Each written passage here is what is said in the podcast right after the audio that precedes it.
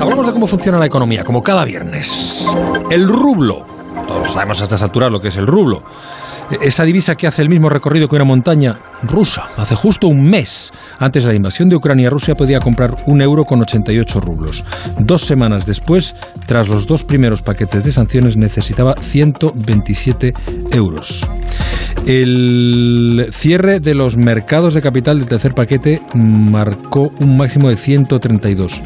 ¿Cuántos rublos nos dan hoy por un euro? Ahora Comellas, buenas noches. Buenas noches, Juanra. Pues a las 5, cuando lo he mirado, la situación era un poco más favorable para Rusia. Un euro costaba 118 rublos, o lo que es lo mismo, un rublo cuesta 0,0085 euros, menos de un céntimo. Eso siempre me, me ha parecido un poco de lío, lo del tipo de cambio visto desde tu moneda o desde la otra. Venga, pues te cuento mi truco, aunque no empecemos con la pregunta de rigor. Al final una divisa es como cualquier otro bien. En vez de rublos pon, yo qué sé, cacahuetes. Por un euro me dan 118 cacahuetes. ¿Y cada cacahuete cuánto me cuesta? Pues 118 cacahuetes por un euro, un cacahuete uno entre 118, cogiendo la cifra que nos ha dado con los rublos. 0,085 euros el cacahuete, una regla de tres. Exactamente, Juanra. Realmente utilizamos muchas relaciones de ese tipo en nuestro día a día. Yo qué sé, las fresas me cuestan 5 euros el kilo.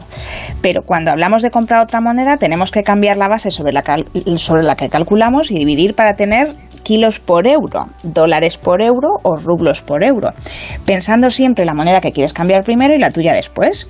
Eh, ahí tienes un precio que para ti tiene sentido. Y si lo tienes al revés, euros por dólar como euros por kilo, divides uno entre el tipo de mm. cambio y listo. Eh, vale, pues ahora que ya sabemos entender el precio, te hago la pregunta, ¿qué es una divisa? Una divisa es el dinero que se emite en un determinado país y que como tal es una forma de pago, un depósito de valor y una unidad de medida en ese país. Normalmente a las divisas las llamamos también monedas porque son la representación de ese dinero. Y lo habitual es que coincida, que la divisa se llame dólar y la moneda también se llame dólar. Pero en el caso de China, por ejemplo, la divisa se llama renminbi y la moneda, el nombre de la moneda es yuan. Bueno, los chinos ya sabes son particulares también en eso. Bueno, ¿dónde se fijan los euros por kilo? El precio de la moneda, digo. Pues el precio se fija en su mercado correspondiente, como todos los precios. Este se llama mercado de divisas o Forex, que es la abreviatura de Foreign Exchange. Se considera el mercado más perfecto que existe, porque tiene eh, tantos compradores y vendedores que es muy difícil que nadie pueda influir intencionadamente en el precio, aunque alguna vez ha pasado. Tampoco tiene ningún órgano regulador ni una cámara de compensación, como si tiene la bolsa, por ejemplo. Y todos los productos son iguales. Dos manzanas pueden ser distintas y, y podría tener un precio distinto, pero dos dólares son exactamente iguales uno al otro. Y cualquiera puede acceder a ese mercado y comprar la divisa que quiera. Yo llego a ese mercado con mis euros, ¿cómo compro dólares? Tendrías que hacer una oferta. Imagínate que quieres cambiar 100 euros por dólares. Si los necesitas ya, lo que vas a hacer es aceptar el precio que un vendedor eh, esté ofreciendo ahora mismo en el mercado. 1,10 dólares por euro. Así que vas a comprar 110 dólares. Si tú lo que quieres es conseguir un determinado precio, 1,15 dólares por euro, lo que vas a hacer es poner una orden en ese mercado. Y cuando alguien venda dólares a ese precio, se va a ejecutar la compra. Normalmente la va a poner un banco en tu nombre y ya sabes que va a cobrar una comisión, el famoso precio de compra, precio de venta. Pero en ese mercado puede participar literalmente todo el mundo, desde particulares hasta bancos centrales, pasando por empresas de todos los tamaños y de todos los países. Por eso es uno de los mercados que casi nunca cierra.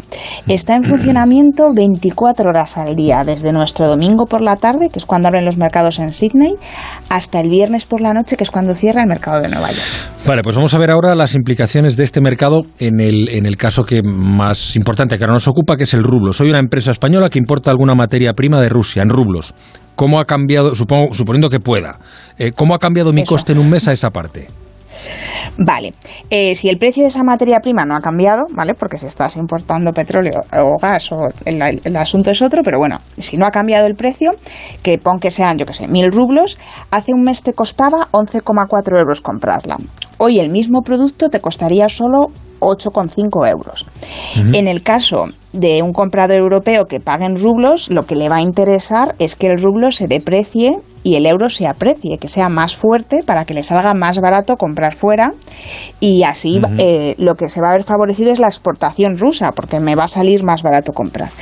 Todo esto, lo que, lo que decías antes, si la operación se puede llevar a cabo, claro. pero ¿y si, si al contrario soy yo el que exporta a Rusia? Pues también justo lo contrario. En teoría vas a preferir que el euro se deprecie, que pierda valor para que los rusos puedan comprar más barato y compren más. Si tú vendes algo a 100 euros, porque es, ese precio es el que compensa tus costes de producción y el que te deja un margen, mm. como hemos hablado otras veces. Hace un mes costaba, te costaba, o sea, lo vendías por 100 euros y, y, ahora un ruso que te quiera comprar el producto que sigues vendiendo por el mismo precio, antes pagaba 8.800 rublos y hoy pagaría 11.800, un 34% más por el mismo producto y al mismo precio en euros. Eso es una subida de precio para los rusos y dependiendo del producto y de lo que se mantenga en el tiempo, ese, ese tipo de cambio puede contribuir a que haya inflación. Además, eh, necesito pagar más rublos por el mismo producto, como hemos visto. Así mm. que hay más rublos circulando en el mercado de divisas. Porque he tenido que comprar euros, vendo rublos y los rublos, pongamos que se quedan eso en ese mercado, lo que hace que pierdan aún más valor. ¿Y qué podría hacer el gobierno ruso? Pues eh, más que el gobierno en sí, su banco central, y es de lo que ha hecho. Ya vimos que los tipos de interés son el precio del dinero dentro de una economía. Si quiero subir el precio del dinero eh, fuera de mis fronteras, lo que tengo que hacer es subir primero el precio del dinero dentro de ellas, que es, ya te digo, lo que ha hecho el Banco Central ruso. Ha pasado de un tipo de interés del 9,5% al 20%. ¿Y qué consigue con esa medida? Pretende conseguir varias cosas. La primera, dentro de sus fronteras, que es que la gente deje de consumir y prefiera ahorrar. Cuando la gente ahorra hay menos dinero en circulación y hay menos demanda, lo que va a hacer que bajen los precios en general y con ellos la inflación. Y fuera de sus fronteras, dado que la rentabilidad es más alta que la que dan en otros países, te recuerdo que en Europa el tipo de interés del Banco Central Europeo es del 0% y aunque la Reserva Federal ha, empezado a subir sus tipos, lo que ofrece es el 0,25. Entonces, fuera de sus fronteras, lo que quieren es atraer inversores extranjeros. Esos inversores tendrán que comprar rublos para poder invertir, con lo que va a aumentar la demanda de la divisa y va a subir el precio del rublo. Esto va además en la misma dirección que antes, porque el Banco Central va a recoger rublos y, va a eliminar parte del dinero en circulación.